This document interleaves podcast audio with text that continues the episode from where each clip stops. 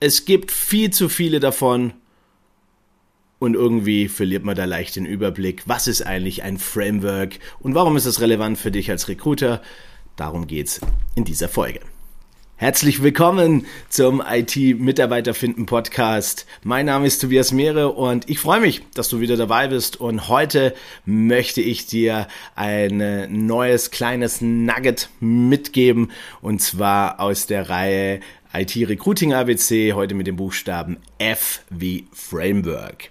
Ja, in deiner täglichen Arbeit hast du sicherlich den Begriff immer wieder äh, unter die Nase gerieben bekommen und äh, du weißt vermutlich auch mittlerweile, dass es so viele Frameworks in der Softwareentwicklung gibt, ähm, dass man da eigentlich kaum den Überblick ähm, behalten kann. Ja, ähm, aber bevor wir uns tatsächlich damit intensiver beschäftigen können, welche Frameworks es gibt, welche Frameworks es relevant äh, oder welche Frameworks relevant sind, ist es doch spannend, sich mal die Frage zu stellen, was ist eigentlich ein Framework und warum reden alle Softwareentwickler darüber?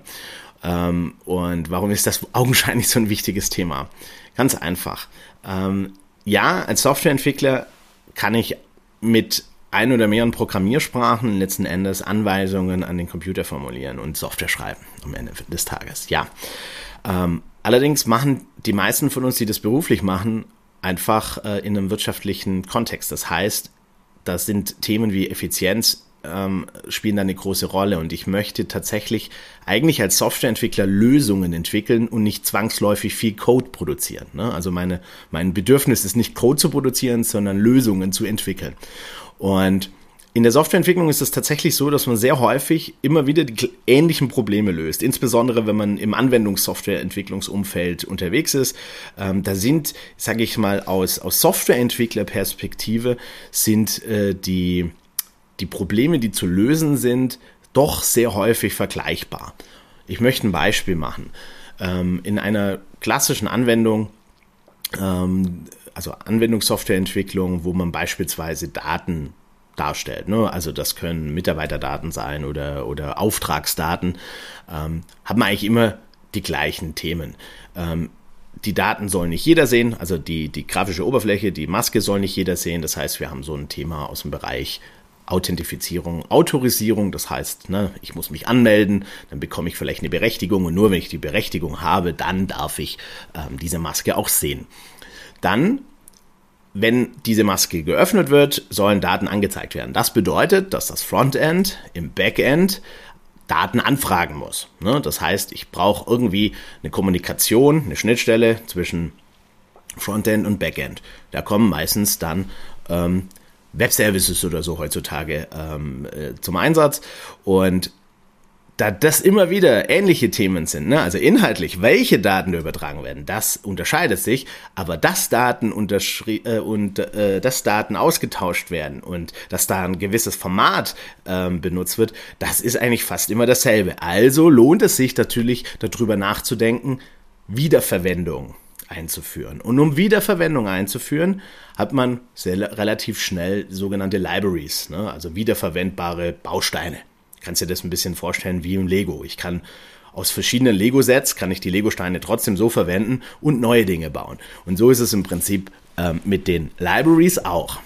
Wenn wir jetzt aber einen Schritt noch weiter gehen, und zwar standardisierte Konzepte, das heißt, dass ich mit möglichst wenig Code ähm, schon ganze Applikationen erzeugen kann, also sprich eine ganze Anwendung, ein ganzes Backend beispielsweise, ähm, dann habe ich sogenannte Applikationsframeworks. Ne? Das heißt, ähm, das Spannende dabei ist, dass ich eigentlich gar nicht so arg viel entwickeln muss, um eigentlich ein vollständiges Backend schon zu haben.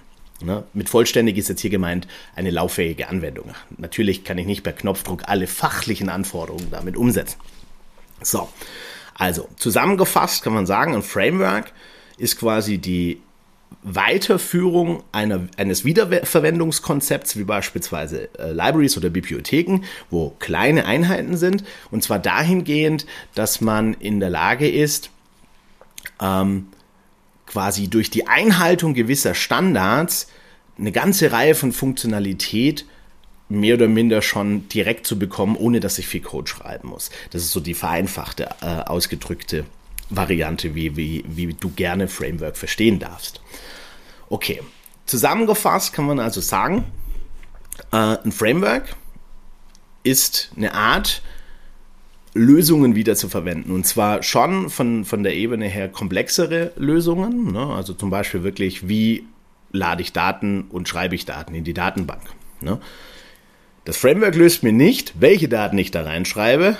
Das muss ich dann immer noch programmieren. Aber ich muss nicht mehr ausprogrammieren, wie beispielsweise die Verbindung zur Datenbank aufgebaut wird. Ich muss nicht mehr ausprogrammieren, ähm, wie ähm, ich vielleicht diese Daten aus der relationalen Welt in die objektorientierte Welt quasi übersetzt bekomme, ähm, sondern dafür habe ich dann Frameworks. Und wenn ich ein Applikationsframework habe, dann ist das Tolle, dass mir sehr häufig dieses Framework schon eigentlich Vorgaben zur Architektur macht und mir dabei hilft, gängige Standards von vornherein einzuhalten.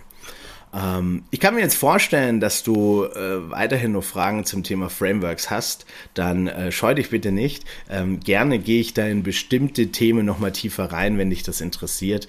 Ähm, heute wollte ich dir einfach mal so einen ersten Überblick nochmal geben und ähm, erklären, warum eigentlich Frameworks relevant sind. Abschließend möchte ich dir noch ein paar Beispiele nennen, die du sicherlich in deiner täglichen Arbeit schon mal gehört hast. Du kennst vielleicht das Spring Framework im Kontext Java oder das .NET Framework im Kontext C Sharp, C, C++. Aber du kennst vielleicht auch Django oder du kennst vielleicht auch ähm, Frameworks wie Symfony im PHP-Kontext. All das sind Frameworks, die einem am Ende des Tages als Softwareentwickler das Leben dahingehend vereinfachen, dass ich nicht mehr alles, was ich dafür brauche, jeden Baustein, den ich dafür brauche, um eine Anwendung zu entwickeln, nochmal bauen muss, sondern ich kann mich quasi aus einem Werkzeugkasten bedienen und ähm, kann mich quasi um die fachlichen Probleme kümmern und muss mich nicht um die darunterliegenden technischen Probleme in dem Maße kümmern, wie ich es ohne Frameworks müsste. Ja. Wenn du jetzt das Gefühl hast, dass das wertvoll war und dass du vielleicht ähm, das mit jemandem teilen möchtest, dann lade ich dich herzlich ein und ich danke dir vor allem äh, dafür, dass du deine Zeit heute investiert hast, um die Welt im Recruiting ein bisschen besser zu machen und ein bisschen mehr Verständnis aufzubauen. Und ähm, ja, wenn du irgendwie jetzt dich fragst, ob es wertvoll sein könnte, ähm, mit mir mal direkt zu sprechen, um rauszufinden, was jetzt so ein sinnvoller nächster Schritt für dich sein könnte, ähm, dann lade ich dich herzlich ein. Ähm, geh doch mal auf www.it-mitarbeiter-finden.de.